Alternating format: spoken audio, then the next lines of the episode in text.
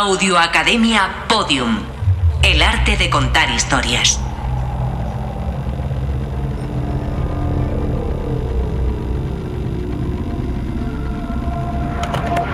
Para mí, cualquier ficción sonora se construye sobre tres elementos. El guion, la dirección y el diseño sonoro. Tengo la suerte de escribir guiones, dirigir actores y desarrollar el sonido de todas mis historias. Es evidente que tiene muchas ventajas, pero también tiene sus inconvenientes. Quiero hablarte de esto y de mucho más. Él es Teo Rodríguez y esto es Deja que te cuente. un espacio sonoro en el que descubrirás uno de los múltiples caminos que conducen a la creación de una ficción sonora. Episodio 2. Tengo una idea. Le he estado pensando, le he dado una vuelta y quizás no lo sé. Yo creo que a lo mejor la opción, la segunda que te conté, yo creo que podía estar mejor. Además, yo creo que para eso, sí, sí, sí. No, mira, he tenido una idea. Creo que podría funcionar mejor. Tengo una idea. ¿Cuántas veces hemos escuchado o dicho esto? La experiencia me dice que en principio debes guardar cierta distancia. Justo en ese momento todos pensamos que es la madre de todas las ideas.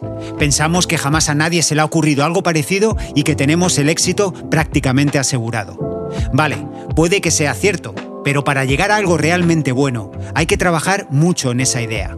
Es obvio, pero es cierto, es un hecho. Y cuando digo trabajar en ella es trabajar de verdad. Romperse la cabeza y echarle muchas horas a guantazo limpio con bloqueos, dudas, malas decisiones o falta de confianza. El otro día mi mujer me pasó una captura en la que alguien había hecho una gráfica muy chula a la que titulaba El proceso creativo en seis pasos. Primer paso, Esto es increíble. Lo que decía antes, equiparable a la idea brutal que nos convertirá de repente en leyenda de la ficción sonora. Ojo con esto, porque todavía no hemos hecho nada. Vamos al segundo paso. Esto es complicado. Pues claro que lo es, no hay nada sencillo. Y es importante apretar los dientes bien ante las primeras dificultades, porque llegarán y serán unas cuantas, ya te lo digo yo. Si no lo hacemos, corremos el riesgo de caer en el tercer paso, Esto apesta. Lo que irremediablemente nos lleva al cuarto. Yo apesto. Este es el estado crítico. Lo que suelo hacer en este punto es parar. Dejo que pase un día, dos, una semana, el tiempo que necesite, lo que haga falta, eso no me importa. No significa que la idea original sea una basura. Lo que ocurre es que nos hemos dejado llevar o bien por la negatividad o hemos pecado de un exceso de confianza. Entonces, como decía, me tomo un tiempo hasta que se me pase el cabreo y retomo desde el comienzo. Arranco de nuevo. Convierto la ilusión ciega en cautela, que era lo que quería decir antes con la precaución, y me pongo a funcionar de nuevo. No me dejo llevar por la emoción, pero tampoco por el pesimismo. Es la única forma de regresar al camino. Paso número 5. Esto podría estar bien. En este punto ves las dificultades desde otra perspectiva. Simplemente buscas soluciones y avanzas en la historia, que va directa al sexto paso. Esto es la hostia. Y si lo piensas de verdad, hay muchas posibilidades de que sea cierto. ¿Por qué? Pues porque, hablando claro, las has pasado putas. No has dormido, te has cabreado, has discutido con tu novio, con tu novia, o con un pobre señor que simplemente te ha preguntado por dónde se va la Plaza Mayor. Esto último es real y me ha pasado a mí, pero bueno, eso es otra historia.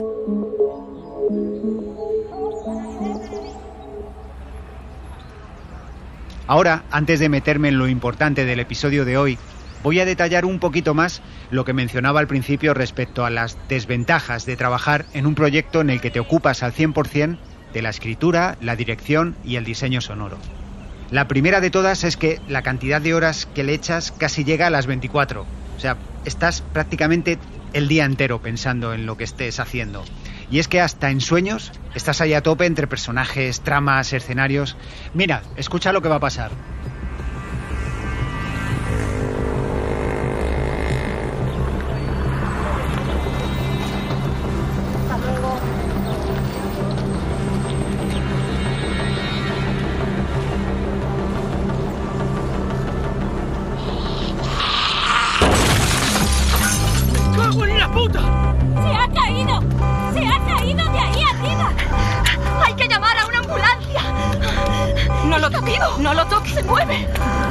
Lo toque! ¡Eh! ¡No se mueva! ¡No se mueva! Eso es, ¡Tranquilo! eso es. Que no se ¡Tranquilo! mueva, que no se mueva.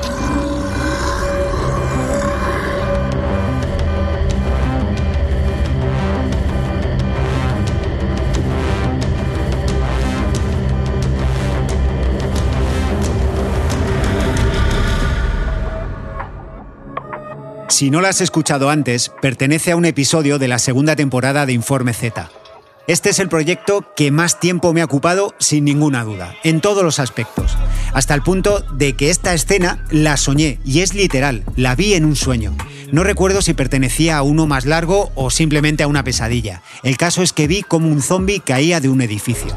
Cuando desperté, la apunté en una nota del teléfono y al día siguiente la incluí en el guion. La vi tan potente que la puse como inicio de capítulo. Más adelante ya trabajaría en el audio, pero lo que tenía claro es que visualmente era efectiva.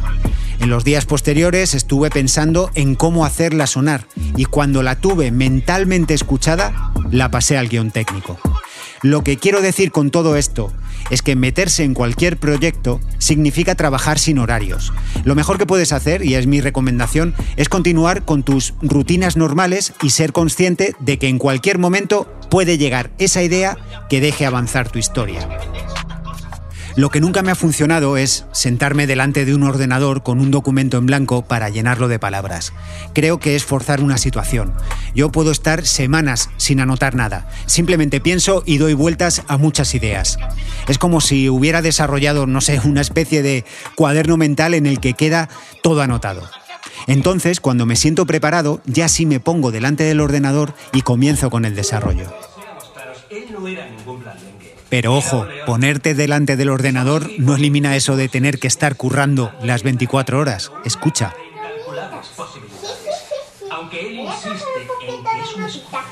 Estamos en el salón de mi casa. Estoy con mi mujer viendo una película. Mi hija anda por ahí dando vueltas de un lado a otro. Lo hace siempre si lo que ve no le llama la atención. Es normal, tiene cinco años. Lo que ocurre es que se pone a hacer ruido o a pasar por delante de la tele una y otra vez. Por favor, deja de pasar por delante de la tele. Ya van tres o cuatro, o puede que cinco, pero quedan otras siete o diez más. Yo sigo ahí, sentado, sin decir nada. En otras circunstancias también me hubiera sumado a las protestas de mi mujer, pero en tiempos de creación desconecto. Todo pasa a un segundo plano y mi cabeza a su rollo. Es como si la historia de repente me cogiera de la pechera, me sacudiera y me dijera, venga tío, que tienes trabajo que hacer. Entonces comienzo a pensar que quizás necesito un personaje más, que la escena del principio no funciona en tal lugar, esto de aquí podría sonar desde otra habitación, que si el efecto. Estoy trabajando sin moverme del sofá. Para mí es un inconveniente. Está bien salir a correr a pensar en personajes o tramas o lo que sea, pero es injusto y egoísta no estar cuando debes estar. Pero me estás escuchando. No, Teo había dejado de escuchar hacía ya un buen rato. Tengo que decir que mi mujer me conoce y me entiende y es de agradecer, pero aún así lo veo injusto para ella y para mi hija. No hay excusas para pasar menos tiempo con ellas. Tan importante es trabajar en un proyecto como tomar descansos y olvidar todo por unas horas. La mente necesita estar ocupada en otros asuntos, en actividades que nos entretengan o distraigan.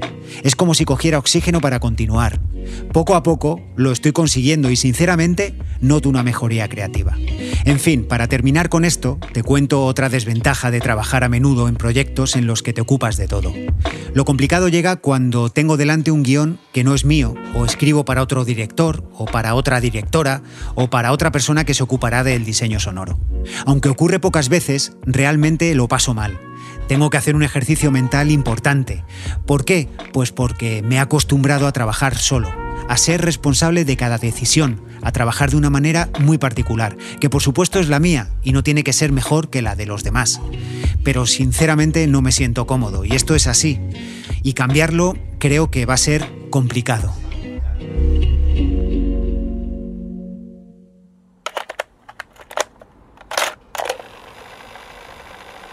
Tengo una idea. ¿Cuántas veces hemos escuchado o dicho esto? Antes hablaba de la idea. Creo que ambos tenemos claro que podemos establecerla como el comienzo de cualquier historia. A partir de aquí voy a intentar desarrollar una y adaptarla a mi metodología de trabajo. La primera parte será algo más teórica. Te contaré algo de guion y trabajo con actores. Finalmente iremos a la práctica, que se ocupará del diseño sonoro. ¿Vale? Venga, vamos.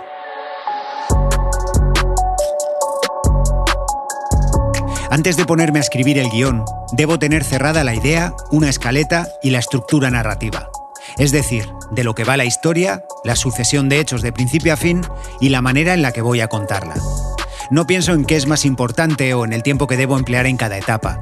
Todo depende de la historia. Creo que poner límites a algo que implica creatividad no es aconsejable. Si volvemos a la idea, diría que esta, en mi caso, suele ser o estar implícita en el final de una historia. Intento pensar en una escena muy impactante que casi siempre es un desenlace o consecuencia de algo relevante. A partir de ahí, voy hacia atrás y construyo la posible estructura hasta llegar a ese final. Pongo un ejemplo claro. Un tipo descubre que está muerto gracias a un niño que ve fantasmas. Sabrás a qué película me refiero. Es una buena idea, pero está claro que como final es todavía mejor.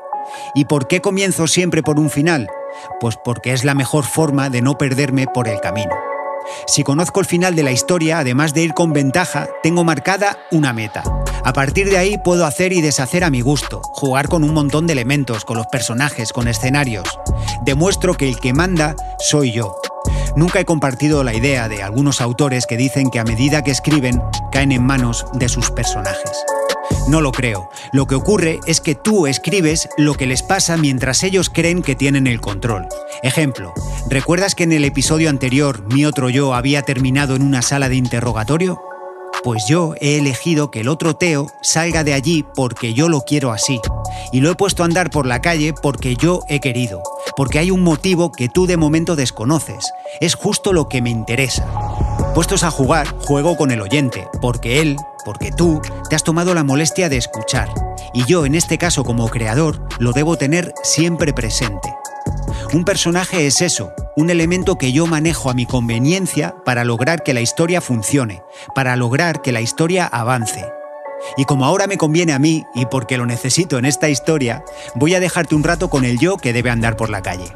Y recuerda, si creas una historia, tú mandas en ella. Bueno, pues toca hablar de la idea un poco más en profundidad y ver cómo trabajo a partir de ella.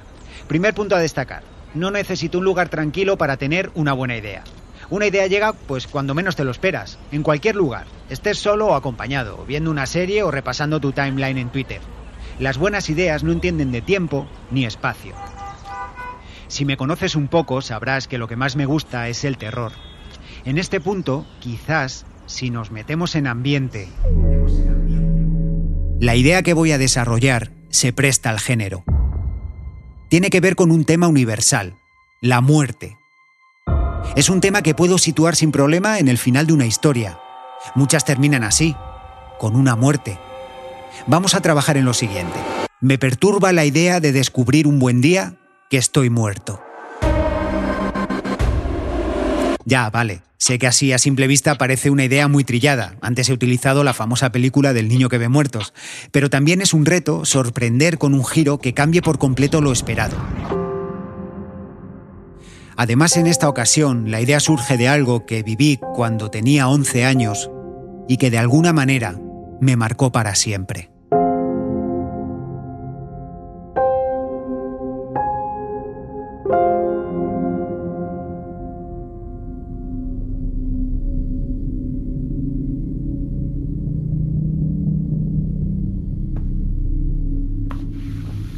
Hacía mucho calor.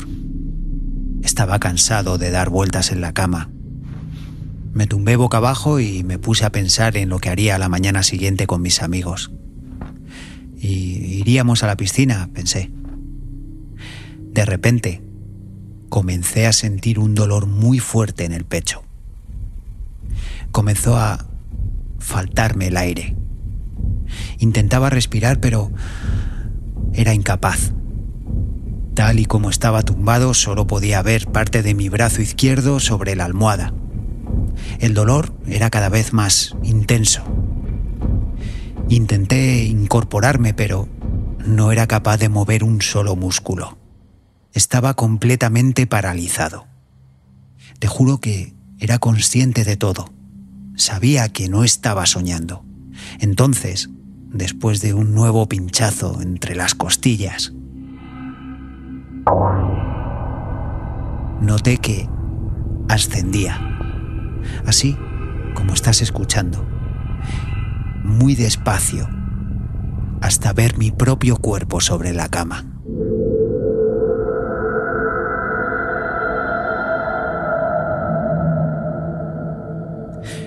Pensé que me había muerto. En solo unos segundos, asumí que todo había terminado allí, en aquella pegajosa noche de agosto.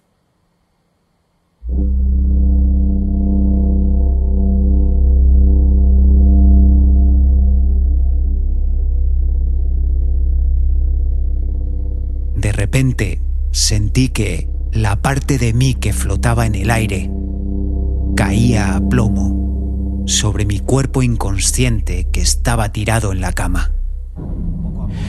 Poco a poco comencé a moverme, a respirar como si estuviera aprendiendo a hacerlo. Aquello me marcó. Muchos años después, hablando con expertos, me explicaron que es algo común, pero aún así la idea de verme muerto es algo que me persigue. Por eso quiero partir de aquella vivencia para construir una pequeña historia. A partir de aquí comienzo a trabajar en lo que llamo el proceso de distorsión, que no es otra cosa que manejar múltiples situaciones sin perder la esencia de la idea. En esta está claro que hablo de muerte, de encontrarme muerto a mí mismo. Pero, ¿y si pienso en otros escenarios? ¿En otros personajes? En terror lo que funcionan son los contrastes. Un evento será mucho más terrible si sucede, por ejemplo, en un lugar tranquilo y si afecta a personajes alejados de perfiles siniestros. Esto es muy simple, el efecto sorpresa es mucho mayor. Aunque ahora hablamos de ficción, piensa en la cantidad de veces que has escuchado cosas como estas en la vida real. ¿Cómo ha podido pasar allí? ¿Cómo ha podido hacerlo? Si parecía un chico de lo más normal, he estado allí mil veces, es un lugar maravilloso, etcétera, etcétera.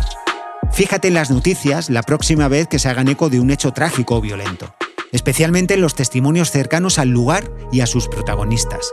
Lo cotidiano causa mayor impacto, porque podría pasarte a ti o a mí. Para nuestra historia voy a elegir un apartamento, un piso normal de una ciudad cualquiera, que podría ser la tuya o la mía.